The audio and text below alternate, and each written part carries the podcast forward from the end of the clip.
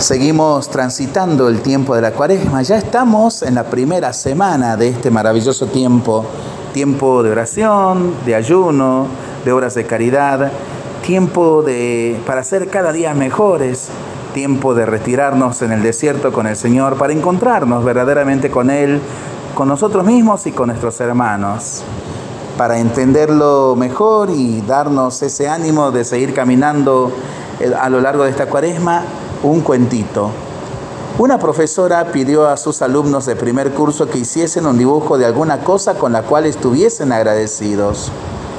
Ella pensó que seguramente todos ellos eran hijos de familias pobres, no tendrían mucho que agradecer, así que dibujarían platos de comida o alguna cosa por el estilo. Sin embargo, la profesora quedó sorprendida con el dibujo que hizo uno de sus alumnos. Era una mano dibujada de forma sencilla e infantil.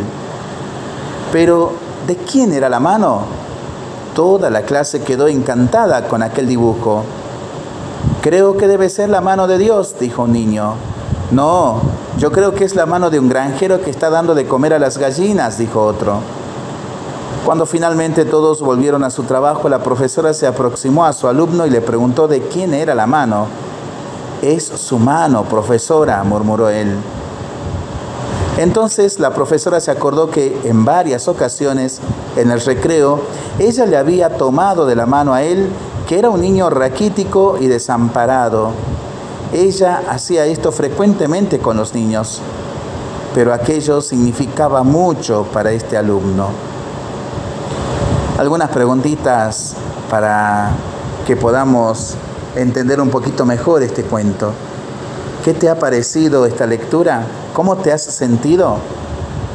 ¿Qué pensás de la profesora?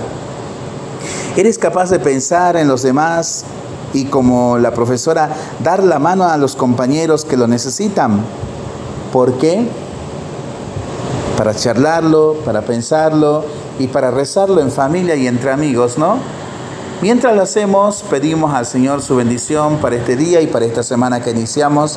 Le seguimos pidiendo por nuestras intenciones y nosotros responsablemente nos cuidamos y nos comprometemos a ser verdaderos instrumentos de paz.